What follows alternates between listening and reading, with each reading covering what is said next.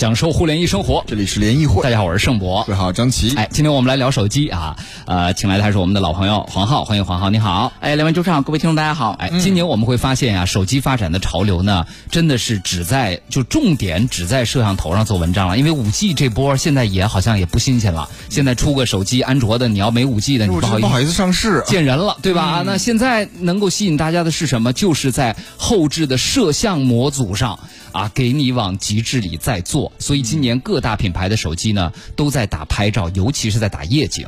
我们说，其实现在夏天的时候，大家在晚间活动会更多了。嗯，比如说咱们骑行或者遛弯儿，对，逛个三里屯啊，家门口的公园遛个弯儿啊，暗光底下的拍摄，原来相机真的是不行的，嗯啊，跟鬼一样拍出来。但是这两年，尤其是安苹果现在也上了夜景模式之后，也有了质的提升，而安卓手机呢，更是。通过各种方式来强化自己的夜景拍摄，有把底做大的，有做超级防抖的，还有呢就是把这个算法进一步提高的啊。现在据说用手机也能拍星空，而且能拍出星轨来了。比相，你像相机，你还真得抖抖嗦嗦的在那一下一下控制着。嗯，手机现在内部都有模式，什么流光模式、星轨模式，一摁你架那儿，它自己就隔多长时间爆一张，它自己就在一处理修好图，给你直接生成了。在这些方面，其实说实话，安卓手机真的是比这个 iOS 苹果手机要做的更超前一些。没错啊，所以呢，今天我们的节目呢，也和大家一起一来说一说现在。各家用的夜景方案啊，这中间有通过防抖的，刚刚说有通过大底，比如说今天我们要说的，昨天刚刚发布的 X 五十 Pro 加，嗯，超大杯他们管叫这个梗，一会儿可以咱们也来聊聊，特别有意思啊。然后还有通过云台的，就是 X 五十 Pro 这种稳定的方式，还有包括更先进的算法啊，和大家来说说这背后的一套技术，以及如果大家想选一个晚间拍摄比较好的，不同的预算又有什么样的选。项，然后呢？今天大家有任何手机购买方面的问题、使用方面的问题，大家也都可以跟我们来互动，发到我们的微信公众平台“联谊会”，互联网的联，小写英文字母 E 和开会的会。好，我们先来说说昨儿新发的这个 X 五十 Pro 加加啊，我们刚拿到这个手机。哎，对，今天还有人要我们开直播呢，大家愿意看黄老师吗？那我来开一个直播。为什么不拍我们两个呢？哎，黄老师前一阵儿帮某电视品牌做广告的时候，海报拍出了日剧男主角。的氛围，你知道吗？那个感觉，那黄老师，日剧男主角，他就有日本范儿嘛，对吧？黄浩那个 开直播那个照片，我马上我来开开，大家看看啊。然后呢，我们先来说昨天晚上这发布会吧。呃，因为确实昨天晚上，因为现在都线上发布会嘛，昨天感觉像是一场，我看了一下，像跟一场访谈一样哈。对，是一场，其实是一场他们叫品鉴会，因为他们顺他们是顺应着这个新品的发布，去青海去拍了一次纪录片，旅行纪录片。对，我看里边那个主持人，包括产品经理，对啊，旅游卫视的吧，应该是对吧？还有包括产品经理等等，包括呃各个行业的一些达人，大家聚在一起聊了一下。那首先呢，这个手机呢，它是其实是 X 五十系列的。但是呢，因为 X 五十那大发布会之前是开过了，所以这次其实 Pro 加单独拿出来发布，他们等于就是做了一次这样的小访谈。那么我们来先来说这个大杯超大杯这个梗是从哪来的哈？其实很简单，就跟当年星巴克是。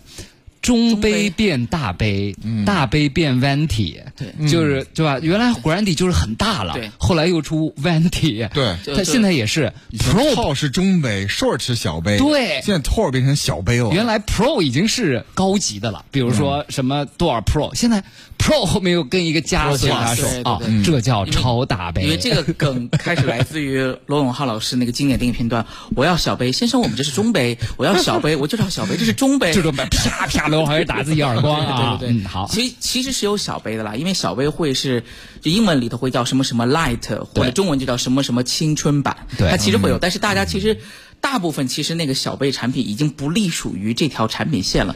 比如说你在国外卖的那个 P 四零 light，对，在国内叫 nova。对，它在国内不会被呃归类到同一个产品线当中，因为差的的确是有点大。大家大家肯定更喜欢 Pro，嗯，喜欢 Pro Plus，就是 Max Pro Plus，就。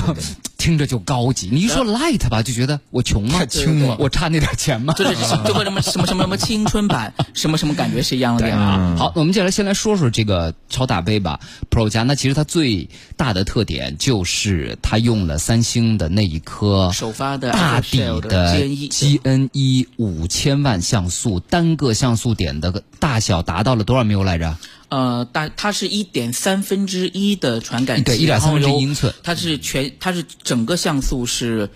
它是五千万颗像素，每个像素里头有两个单元，所以如果它每个像素单元都成像的话，是可以生成一颗一亿像素。一亿像素，然后你五千万像素拍摄的时候呢，它另外一颗像素用来做对焦，嗯，所以它的优势是比市面上我们常见的其他传感器的对焦更有优势，因为它相当于有一半像素在拍照，一半像素同时在拍在对焦，嗯，这样的话就比比如说有些手机在四千八百模式下就是全部是用来拍照的，那它对焦就得通过反差成像，就要对比实不实，而那个是直接可以通过这个 PDF 去做全像素双核对焦的，嗯，所以就这个传感器当时出来的时候，我们都惊讶了一下，因为它是解决了大高像素大底传感器对焦问题的。因为之前呢有几款传感器，比如说像之前小米也是用三星那颗一亿像素，那颗最大的问题其实属于它它素质很好，但是就是对焦的时候它会拉风箱，因为它没有额外的，如果在做全像素模式的情况下，它没有办法去做一个很好的辅助对焦的工作。嗯，所以呃。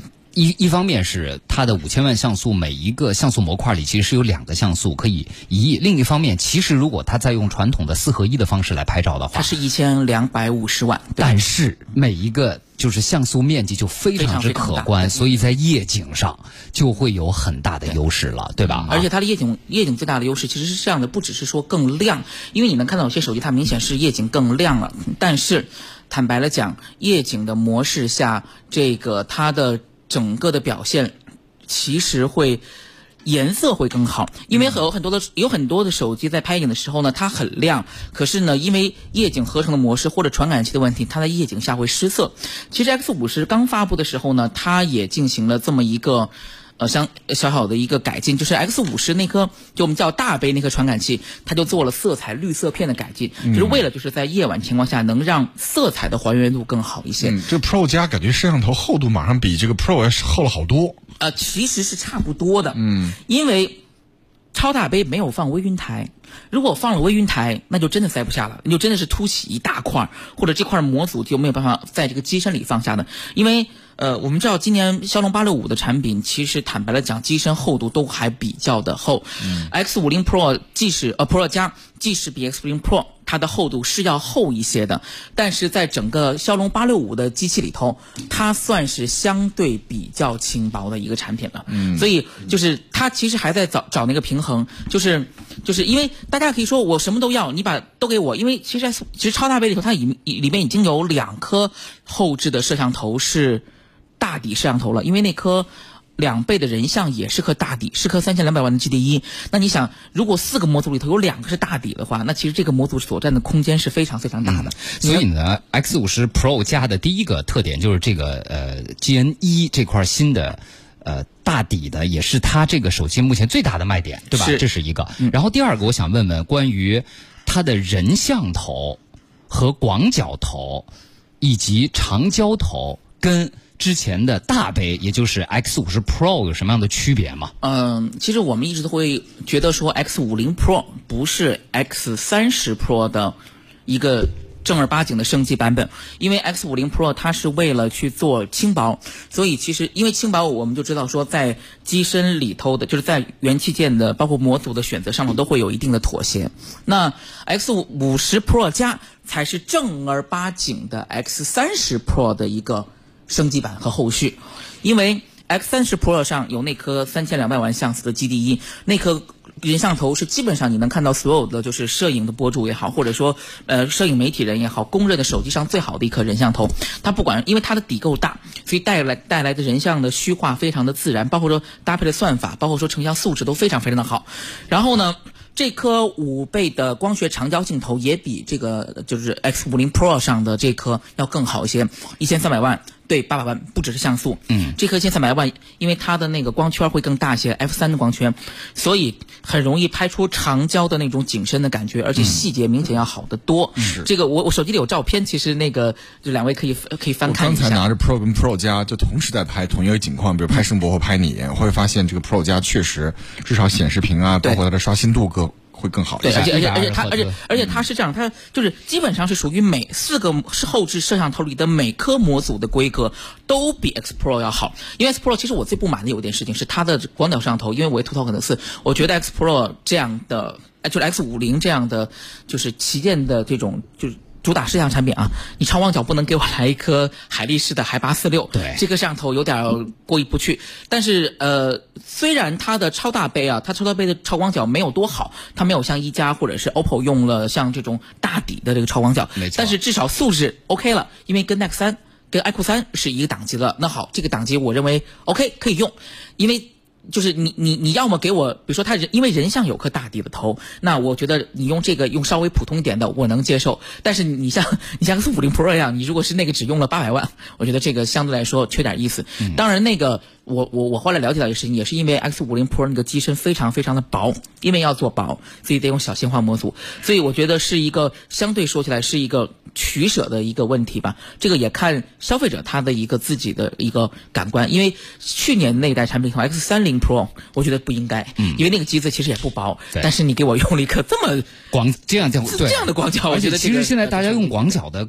我是基本上三分之一的照片都在用广角，尤其现在，比如我们周末出去骑车，你想一堆车放在一起，一堆人放在一起，你到一个漂亮的景观那个地方，你会发现广角，因为就是因为它的畸变和不同的视角，它给人的视觉冲击力是要比你普通的主摄像头出来的照片的视觉冲击力更强。对，但是女孩子喜欢用广角拍，就是因为显得腿长。对呀，对呀，而且所所以说，我是觉得说，vivo 是国内第一家引进广角的厂商，超广角的厂商。对，那。你为什么在超广角上做这种事情？对，这个很不应该。对对，就因为别人家的超广角又做的。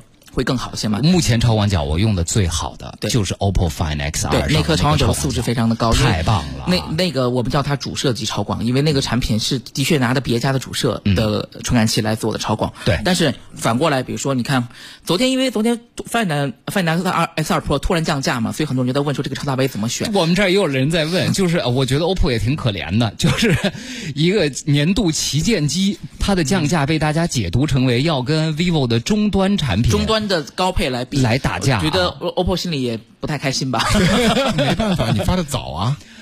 嗯，但是我跟你讲，你作为消费者，你不会这么理解。你消费者大家谁能分得清？对，一消费者没有没有必要，也没有就是没有必要去理解厂商的产品线规划。消费者只是看，哎，为什么这个东西跟这个价格是差不多的？那我买哪个好呢？这才是一个消费者最。最根本的就是最基础的一个反应，没错。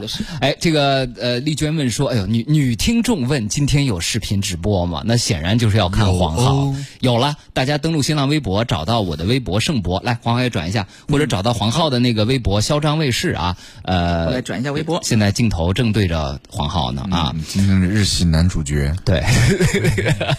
好，那除了刚刚我们说的背后的这个摄像模组之外呢，其他的一些参数包括。四千六百三还是四千三百六啊？黄浩，呃，你说它的这个电池，电池，呃，电池的话应该是四千四。应该是四千三，四千三百多，对吧？对对对。然后加上骁龙八六五，八六五处理器，一百二十赫兹的刷新屏啊，这个电池电量呢支持这两个应该是不会有太大问题。我看有一些评测说用五个小时一百二十赫兹之后，哎，就正常使用还能剩下百分之四十的电，这个也没有什么问题。哎，黄浩有没有研究说是一百二十刷新率比这个不带一百二十能够费电费百分之多少？有这个数据吗？其实坦白的讲，嗯，呃。高刷是这样的，高刷并不是时刻都在高刷状态。比如说，你开到某些应用的时候，你会觉得么突然变卡了，因为不是所有的应用都支持高刷。所以说，进入某些应用的时候呢，它会自动的降。那其实高刷会有两个部分都在费电：一，屏幕在费电；二，处理器因为要带动，因为 GPU 部分要带动更高刷新率的部分，那么它需要去做一个呃，就是更耗电的操作。嗯，对。但其实坦白了讲。就是我对 vivo 的续航比较有信心，因为 vivo 是属于现在用过的产品，就就品类而言的话，它的续航即使是跟别家同等的规格，它的续航也相对做的比较好一些的那种。当然了，就是毕竟是一百二赫一一百二十赫兹的屏幕，它的续航不可能。有 iQOO 三那么好，因为 iQOO 三真的是今天我们能找到骁龙八六五机子里头续航做的最好的产品，甚至比很多电池容量更大的产品都要更好，因为它它一它机身本身就是为了那功耗去做了很多设计的，嗯，但是呢这个产品呢它本身相对说起来就没有那么去兼顾到续航的部分，所以我们觉得它就是一个正常的水准吧，而且坦白讲，你要拿所有手机去。经常的拍照的话，那一定不会省电，因为拍照本身，包括拍视频本身，就是一个非常大功耗的运作。这个这个就是当时 Reno 4 Pro 为什么配六十五瓦的一个原因，因为 Reno 4，我我就 Reno 4 Pro 那想的挺清楚的。一，你拍视频，你就四千毫安时到了五千毫安时，就多了一些毫安时，其实并不跟不并不能给你的续航增添多少的时间，那不如让你的充电的时间上的等待变得更少。所以他选择的是比较轻薄的机身。用四千毫安时的电池，再加上一颗可以快速半小时就活血的一个电量，觉得这个处理方式比较好。因为可能做了电池再大更厚重了，也没有办法解决太多的续航问题。所以那个思路其实我觉得也是有道理的。对啊，好，那除了这款手机，除了刚刚我们提到这几点之外啊，现在目前数出来就是一个短板，就是广角的那颗。还就可以再更好一些啊，但是其他的那那就是其他的呢？还有什么亮点吗？你觉得这个机子亮点还挺多的。一，这个机子我觉得广播主持人们应该、电台主持人们应该很很怀念那个东西。它里面又回，就是我它里面是有一颗 HiFi 芯片的，而且不是常用的那颗 AK 四三七七 A，是用了。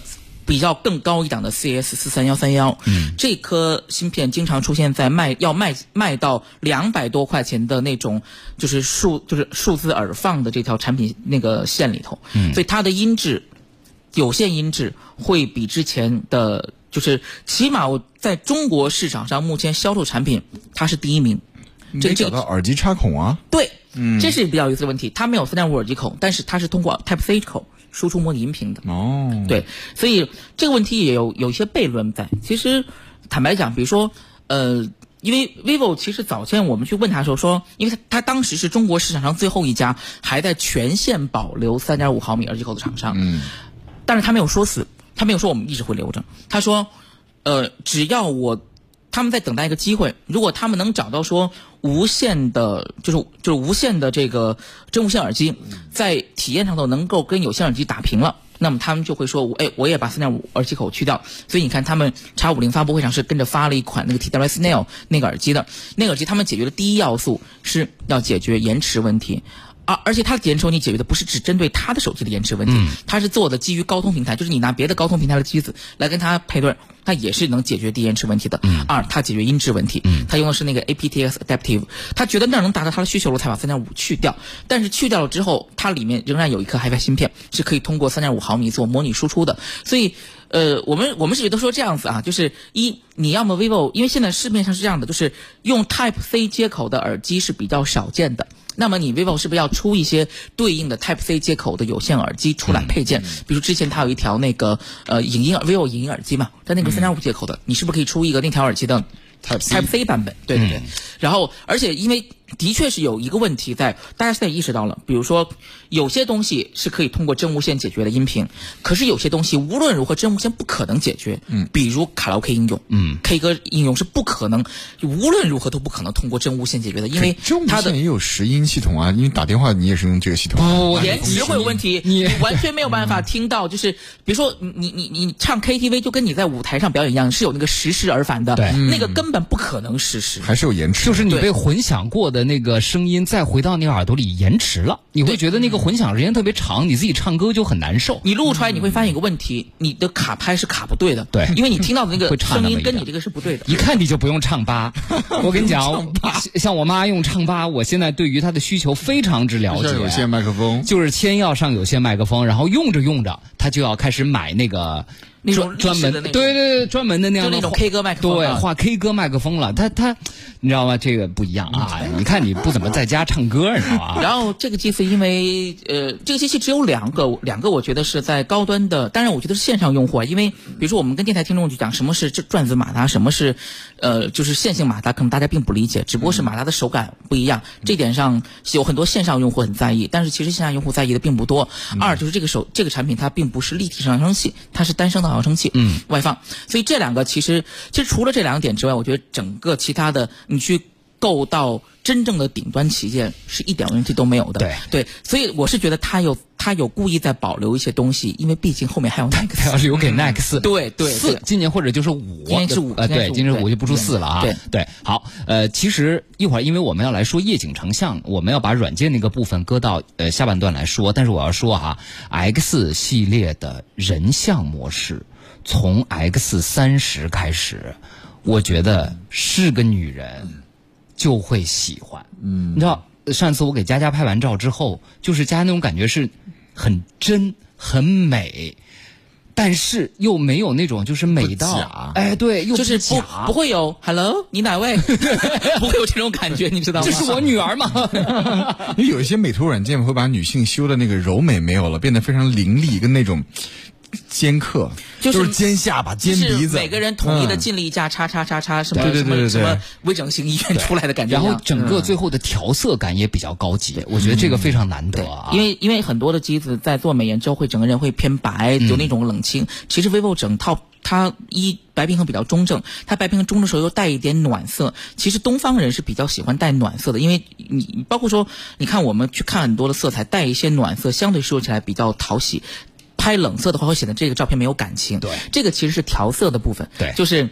呃，调色其实后面我们可以讲是很重要的事情，因为它可能很多时候你的手机拍照画质是一样的，就是画质细节都很好，但是整个的色彩倾向不一样，可能会直接的影响到您对于整个手机拍照观感的判断。对，好，我们进进一段广告吧，回来我们就具体来说一说夜景的部分啊，夜景哪个解决方案大底还是更更好的防抖？这有机械的云台防抖，也有这种裁切防抖，还有就是算法，这是我尤其羡慕安卓用户的。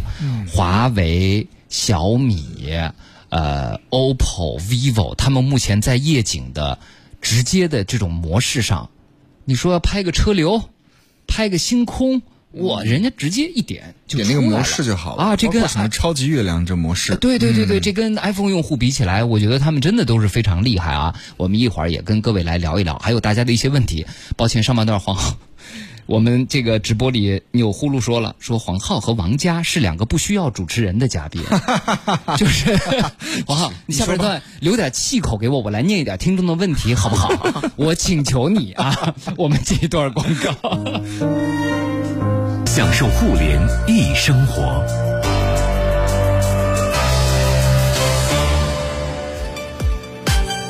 欢迎大家继续收听联谊会，我是盛博。各位下午好，我是张琪。今天我们来聊聊手机的夜景拍摄啊，来欢迎黄浩。哎，两位主场，各位听众，各位观众，大家好。我们也正在呃新浪微博上做直播，大家可以在呃新浪微博里找到我的微博盛博的盛博士的盛博的盛盛开盛开的盛博士的博。对，我要把镜头转过去，现在开始对着黄浩啊。黄浩的微博是嚣张卫视，就是那几个字嚣张卫视。对，大家可以在我的位置找到今天的直播，我们转了盛博的微博。我们来看一看关于夜景，因为确实啊，这个现在城市晚上也。漂亮啊！而且大家到夏天晚间活动的时间会比较长，所以今年呢，呃。当然也加上技术正好发展到这儿，今年各家都非常打夜景，那就是目前来看就是三个主流的方向，一个方向呢是用更大的底，对啊，大底就意味着刚刚咱们聊到这个 G N 一一样，就是说它的像素颗粒大，所以相同时间之内通光量就多，那通光量就多的话，它就容易拍出来晚上更清晰、更明亮的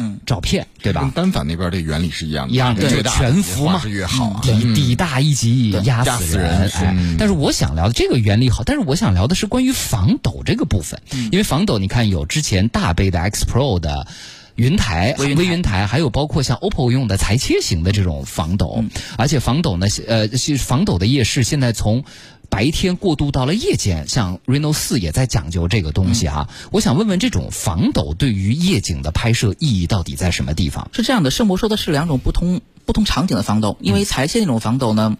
它不能用于拍拍照，是不能用拍照的，只能是视频它是应用于视频。它的好处是，它对机身的硬件要求并不高，因为你但你可能那个摄像头模组什么防抖都没有。连光学防抖最基本的都没有，嗯，但是也可以通过算法来实现所谓电子防抖。但其实拍视频的过程中，电子防抖比光学防抖要重要的多，嗯，因为因为手机的光学防抖问题在于说它可以它可以的那个，就是它的它的可活动范围太小了，嗯，因为其实一般来说人的手的抖动幅度远比那个光学防抖的大，因为光学防抖的逻辑是镜片。在动，传感器是被固定在电路板上不动的。嗯，微云台跟摄像机是一个逻辑。大家如果看到那种小 DV，你动一下，感觉整个镜头在里头轰晃，那是因为它的整个的摄像头的模组、传感器全部在固定坐在一起了，一起动。呃，X 五零 Pro 就是大杯就是这样子的，所以你能看到，你如果动的话，它的摄像头是在自己这么动的。所以说，它其实就是，当然微用没有说那个微云台主要用于做拍视频，而是有，而且主要是用于做。拍照为什么做拍照呢？因为那个产品的底儿没有那么大，它是二分之一的四千八百万的底，那么它可以用一种方式来实现更纯净的夜景。我们知道，拍照数码成像有 ISO 跟曝光时间的一个区别。如果你的底儿够大，你可以用高 ISO，曝光时间短一点来实现。那么手机是抖一下也无所谓，对不对？因为它的曝光时间比较短，不容易糊掉。但是因为它的底儿大，所以曝光时间短，高 ISO。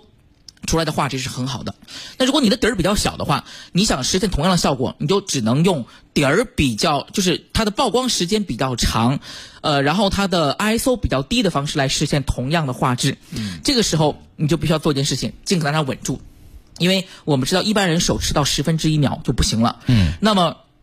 呃，X 五零 Pro 有微云台，那个最厉害的是它能保证。你看很多照片，我晚上拍的时候是二分之一秒，一点都不抖。嗯，这时候就是它的微云台在发生作用。一秒的时候，如果你能这样卡住，这么卡住，手肘固定住，对，手腕不要抖。而且它最厉害的一点啊，但是因为可能我以前用用摄像机的原因，就是它有一个夜景模式。夜景模式它有两种模式，一种是手持夜景，因为你但凡你这么拿，你也会相对的。有一点轻微的抖动，对。然后呢，但是如果你抖的幅度没有那么大的时候，它会自己自动认为你是架在脚架之上。嗯。比如你这样子夹住的话，那么甚至可以实现，只有我是只有在 X 五零 Pro 那机上看到过，就只有是你夹的比较稳的手持也可以识别成脚架模式。如果识别脚模式，不好意思，你必须得卡稳二十多秒。但是出来就会出来一张特别纯净，纯净到你不敢想象是手机拍摄的夜景照片。嗯，那个就是，那个就是它的微云台的一个功力，就是相当于它可以在比普通的手抖的幅度大一点的情况下，也可以识别成一个完全静止的模式，通过微云台的。这种调动，所以其实它对于夜景成像，包括还有一种情况，它也它也有加持，就是运动抓拍，因为抓拍时候你很容易手很容易抖，嗯，但如果你跟它一起物理延迟，对，跟它一起动的时候，它有运动状态模式，它就可以它就可以让你的微云台跟随着你的运动步骤去进行同步的运动，嗯，看，比如说假设这个东西是在这么移动的，那么里头云台其实是在这么动的。卡住，对，拍一张照片。所以那个微云台对于拍照的价值可能比拍视频更大，因为拍视频来说，其实，嗯呃，就是那种裁切式的电子防抖可能会更有用一些。对，因为为什么我用？我们发现它会滞后。对，就是我用这个，我们用这个 X 五十 Pro 的微云台拍照片，确实像你说的，非常的好。但是拍视频的时候有一个问题，就是你会感觉，因为它毕竟是机械结构，有的时候你视频移动和抖动的幅度稍微频率高一些，那个画面你就感觉那个。云台有点一时半会儿转不过来那种感觉，是不是卡一下？你你有这种感觉吗？它就是说，你会感觉说，你比如你。已经移上去，它会慢慢的移上来。对。对，这跟摄像机是一样的，就是它其实不是说完全不会抖，而是让整个抖动的幅度，比如说你们骑自行车一定会有山路这样子，它会让抖动的幅度更加的平缓，看上去画面上。那举个例子，比如说你现在是用四 K 拍的，而且它呃，这微台还有个好处，因为微台是机械结构的，嗯，你知道那个你像你像 Reno 四的很多的防抖，它只能用幺零八零 P，因为它要计算，它四 K 要用满全部像素，那不好意思，它它它算不了，就裁切型的是用不了，所以四 K 包括它的那个。超夜景模式是没有防抖的，什么防抖都没有，嗯，因为相当于它只能一心一用。